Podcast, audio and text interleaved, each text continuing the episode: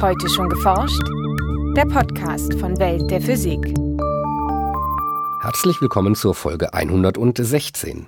Es begrüßen Sie Jens Kube und Martina Preiner. Sie erfahren heute von uns, wie man mit Hilfe von Synchrotronstrahlung Informationen über den Erdkern gewinnt. Sie haben diese Diamantdruckzelle im Röntgenstrahl und gleichzeitig haben sie einen Aufbau, wo sie mit zwei Lasern von beiden Seiten die Probe heizen.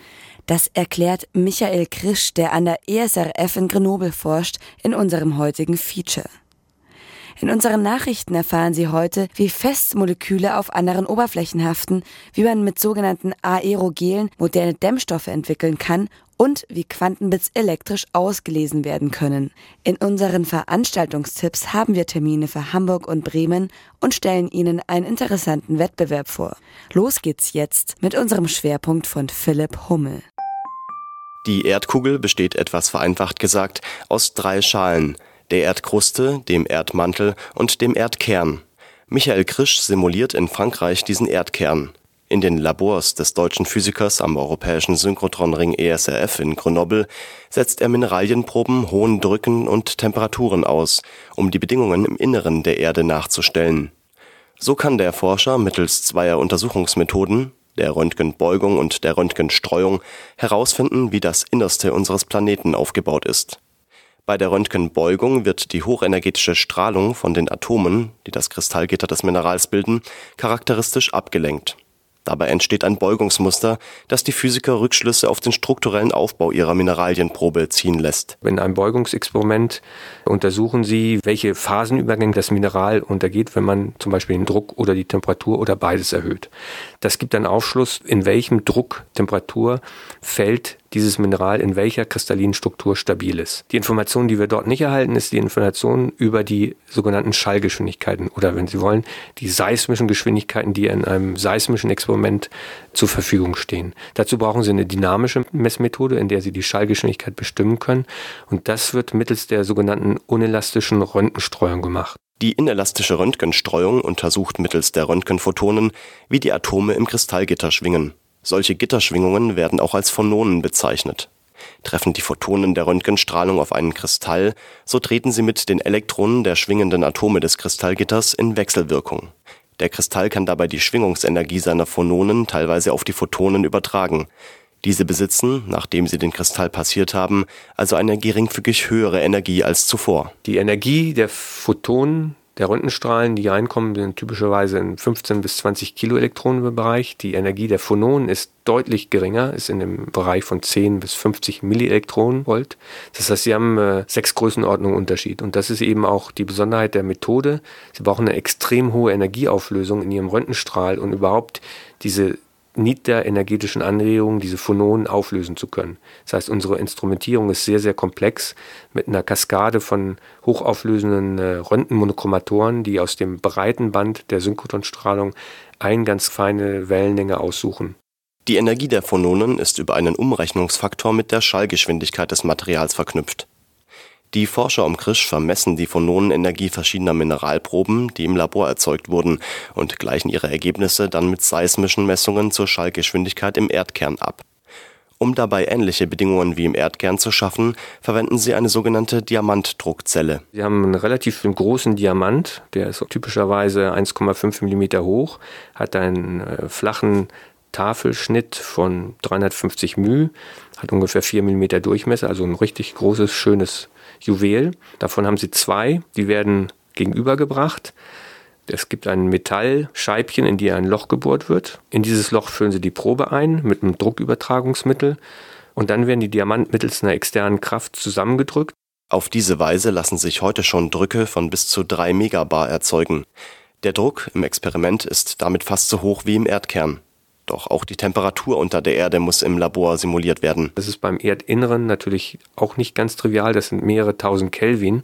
Und die einzige Art, diese hohen Temperaturen zu erreichen, ist mittels Laserheizen. Das heißt, sie haben diese Diamantdruckzelle im Röntgenstrahl und gleichzeitig haben sie einen Aufbau, wo sie mit zwei Lasern von beiden Seiten die Probe heizen. Und damit erreichen sie auch einige tausend Grad. Das heißt, seit ein paar Jahren hat diese Methode auch an, an Reife gewonnen, dass gleichzeitig Experimente an hohem Druck und hohen Temperaturen durchgeführt werden können. Ich muss dazu aber sagen, bis jetzt nur strukturelle Untersuchungen, also Beugungsexperimente, an denen man die strukturellen Eigenschaften der Materialien unter Hochdruck und Hochtemperatur untersucht.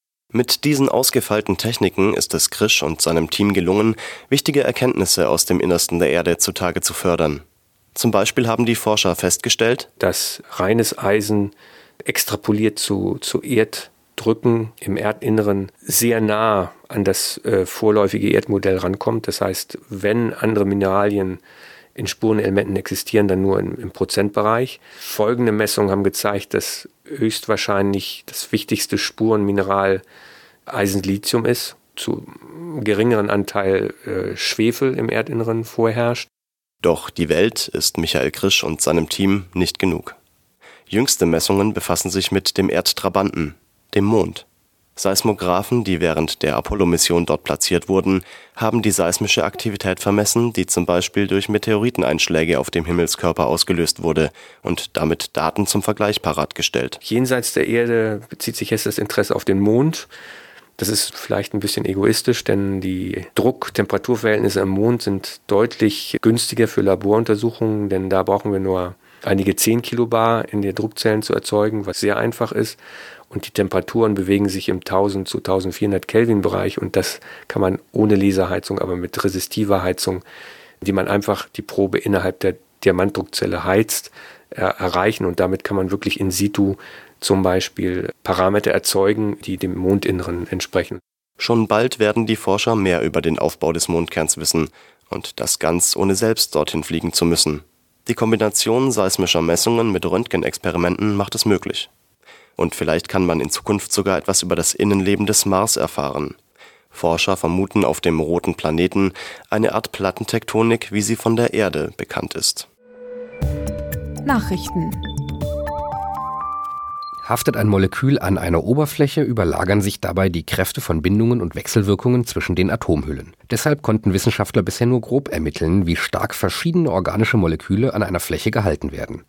Mit der feinen Spitze eines Rasterkraftmikroskops erhielt eine Forschergruppe jetzt genauere Messwerte, die anschließend durch Computersimulationen bestätigt wurden. Dabei stellten die Wissenschaftler fest, dass sich die einzelnen Bindungstypen unterschiedlich stark abschwächen, wenn das Molekül von der Fläche abgezogen wird. Das Team vom Forschungszentrum Jülich verwendete ein Molekül auf einer Goldunterlage. Das Molekül war an einem Ende mit einem Rasterkraftmikroskop verbunden. Die Spitze des Mikroskops bestand nur aus einem einzelnen Atom und war zusätzlich an einer Quarzstimmgabel befestigt. Zieht man das Molekül schrittweise von der Oberfläche ab, verändern die wirkenden Kräfte die Frequenz, mit der die Mikroskopspitze schwingt. Den Messungen zufolge beträgt die Bindungsenergie eines der untersuchten Einzelmoleküle an eine Goldoberfläche rund 2,5 Elektronenvolt und nicht 2 Elektronenvolt, wie durch frühere Berechnungen vorhergesagt war. Die Messungen ergaben, dass die Van der Waals-Kräfte bei der Verbindung von Molekül und Oberfläche beim Abziehen am längsten nachwirken. Um ihre Ergebnisse zu bestätigen, berechneten die Wissenschaftler mit dem Jülicher Großrechner Judge insgesamt 100 Millionen Bindungspotenziale. Bei 4000 davon konnten sie das Ablösen des Moleküls komplett simulieren. Bis zu zehnmal besser als heute verfügbare Dämmstoffe kann eine neue Klasse von Schäumen, Kühlschränke, Wasserleitungen und Häuser isolieren.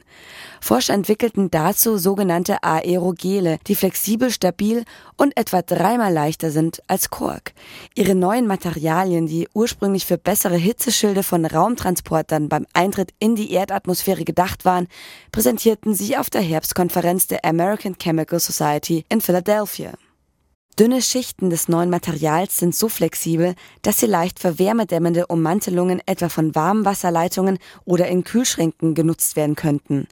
Eine nur ein Zentimeter dicke Schicht isoliert dabei so gut wie eine rund zehnmal dickere Schicht aus heute verfügbaren Dämmstoffen aus Kunststoff. Andere Aerogele, die bereits früher entwickelt wurden, isolierten zwar ähnlich gut, doch waren sie wegen ihrer keramischen Anteile oft spröde und brüchig. Da die Aerogele auch hohe Temperaturen von bis zu 600 Grad Celsius standhalten, eröffnet sich ein weites Einsatzfeld. Die erste Anwendung wird nach Angaben der Forscher wahrscheinlich bei der Isolierung von Pipelines in der Industrie liegen. Quantenbits, die kleinsten Recheneinheiten zukünftiger, hochleistungsfähiger Quantencomputer, sind sehr empfindliche Konstrukte. Um ihren Zustand möglichst störungsfrei auslesen zu können, waren bisher komplexe Wechselwirkungen beispielsweise mit Lichtteilchen nötig. Viel einfacher klappt dieses Auslesen nun mit Elektroden, die Wissenschaftler speziell entwickelt haben. Wie sie in der Zeitschrift Nature berichten, könnte ihre Studie der Entwicklung von leistungsfähigen Quantencomputern und sogenannten spintronischen Modulen neue Impulse geben. Die Forscher vom Karlsruher Institut für Technologie aus Grenoble und Straßburg umhüllten ein einzelnes Metallion aus Terbium mit abschirmenden organischen Phthalocyanin-Molekülen aus etwa 100 Kohlenstoff-, Stickstoff- und Wasserstoffatomen. Mit dieser Hülle verbanden sie drei winzige Nanoelektroden aus Gold. Für die wichtige Messung des Spins des Terbiumatoms setzten sie das gesamte Ensemble zunächst einem sich ändernden Magnetfeld aus. Lag nun an der mittleren der drei Elektroden eine elektrische Spannung an, konnte über eine Strommessung an den anderen beiden Elektroden der Spin des Metallions gemessen werden. Dieser war über einen Zeitraum von bis zu 20 Sekunden stabil, was für quantenmechanische Prozesse eine lange Zeit bedeutet. Mit diesem Verfahren könnten die Qubits kommender Quantencomputer deutlich einfacher als bislang ausgelesen werden. Am 5. September um 19 Uhr trägt Thomas Schörner Sardinius über die Vereinheitlichung der Naturkräfte und den LHC vor. Unter dem Titel Vom Bernstein zur Supersymmetrie spannt er einen Bogen von der Entdeckung der Elektrizität bis hin zur kürzlich vermeldeten vermutlichen Entdeckung des Higgs-Teilchens. Der Vortrag findet statt im Hörsaal des DESI in Hamburg-Bahrenfeld. Der Eintritt ist frei. In Bremen findet in Zusammenarbeit mit dem Wissenschaftsjahr 2012 Zukunftsprojekt Erde am 1. September ganztags das AHA-Labor statt. An der Universität Bremen können Jugendliche zwischen 14 und 18 Jahren der Frage, wie wir unsere Umwelt bewahren können, nachgehen. Der Tag kombiniert Vorträge, Workshops und Entspannungsphasen. Anmeldung erforderlich per E-Mail an gründel.uni-bremen.de. Gründel wie G-R-U-E-N-D-L. In Göttingen findet vom 19. bis zum 21. September der Schülerwettbewerb Exciting Physics im Rahmen der Highlights der Physik statt. In verschiedenen Aufgaben geht es zum Beispiel darum, eine möglichst leichte und stabile Papierbrücke oder eine Picasso-Maschine zu bauen. Teilnehmer können sich bis zum 31. August über die Webseite exciting-physics.de anmelden. Dort gibt es auch alle Aufgabenstellungen und weitere Informationen. Die Highlights der Physik, die den Rahmen des Wettbewerbs bilden, stellen wir in der kommenden Podcast-Folge ausführlicher dar. Das war's für heute. Bleiben Sie wissenschaftlich und laden Sie uns auch nächstes Mal wieder herunter. Welt der Physik wird Ihnen präsentiert vom Bundesministerium für Bildung und Forschung und der Deutschen Physikalischen Gesellschaft.